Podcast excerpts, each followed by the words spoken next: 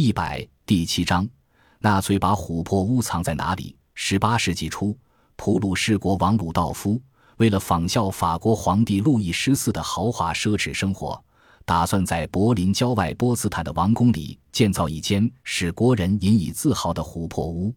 建筑师安修鲁达和戈德恩接受王命，并立即着手营建，于一七零九年完成。琥珀屋庄严俊美。面积约占五十五平方米，屋内板壁上全部用琥珀粘上，下面铺上银箔，整个室内闪烁着一种难以形容的美妙光辉。鲁道夫和他的大臣们看了都赞不绝口，决定对参与建筑的人员给予重赏。哪知好景不长，没隔多久，板壁上的部分琥珀却脱落下来，摔得粉碎。国王得知，大发雷霆。于是把两位建筑师处以重罚，琥珀屋自此也从王宫里移了出来，搁在一边，再也无人过问。普鲁士王国一直对瑞典的不断侵略感到头痛。一七零九年，当俄国的彼得大帝为了通过波罗的海，在波尔塔瓦一战打败号称劲敌的瑞典军队之后，普鲁士一面为之高兴，一面想和俄国结成同盟。一七一六年，彼得大帝亲自率领大臣来到柏林，受到普鲁士王国的隆重接待。为了向俄国表示友好，国王就将已搬回王宫的琥珀屋作为礼物赠给对方。彼得大帝一见，欣喜异常。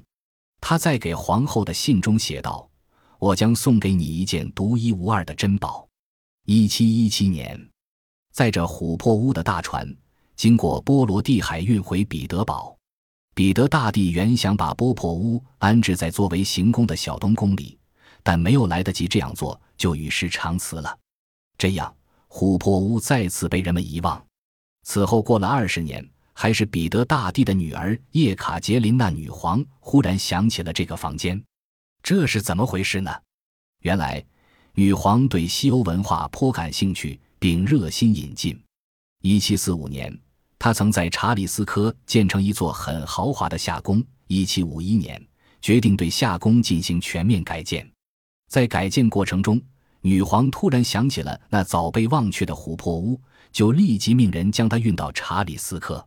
随后，在著名建筑家拉斯托里的监督下，用了一个月时间对琥珀屋进行了改造，使之成为夏宫的一部分。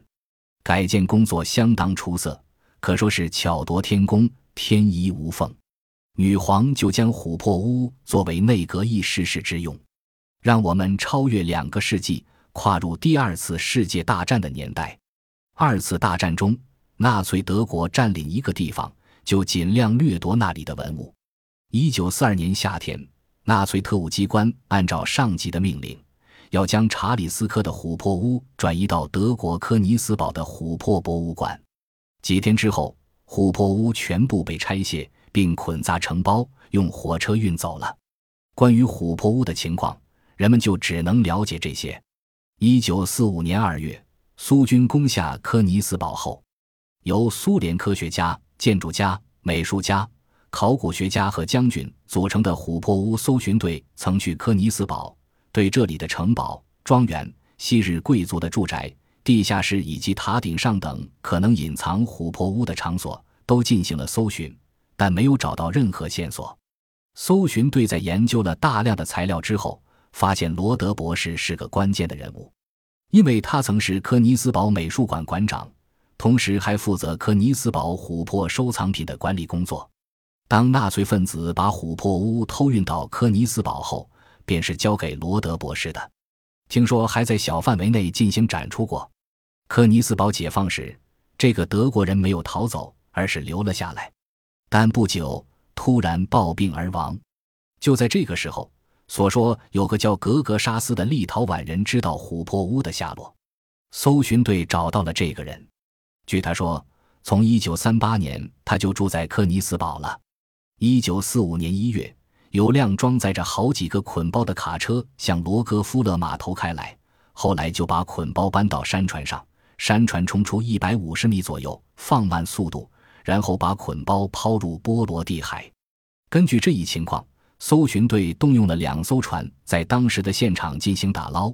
捆包真的被打捞上来了，共有十一件，但打开一看，并不是琥珀屋，而是轴承和汽车零件等物。前民主德国有关方面对此也很关心。一家大众周刊曾刊登启事，希望读者对琥珀屋的去向提供线索。不久，编辑部就收到一些来信，其中一封颇值得注意。信中写道：“我的父亲曾是中央国防军直属的特种部队的成员。一九四五年二月，科尼斯堡失陷之后，父亲突然回到家里。我曾听他谈到琥珀屋和一些琥珀搜集品。”还有军队的一些秘密文件都藏在第三地下室里。一九五九年夏天，搜寻队和这位读者一起在该市的某些建筑物、街道和广场等处寻找过第三地下室，但仍然毫无结果。搜寻队认为，虽然琥珀屋的去向至今下落不明，但估计不会转移出科尼斯堡，他也许就在这个发生巨变的城市的地下室里沉睡着。以期待有朝一日能被人们意外的发现，但无论怎样说来，至今琥珀屋仍然是一个谜。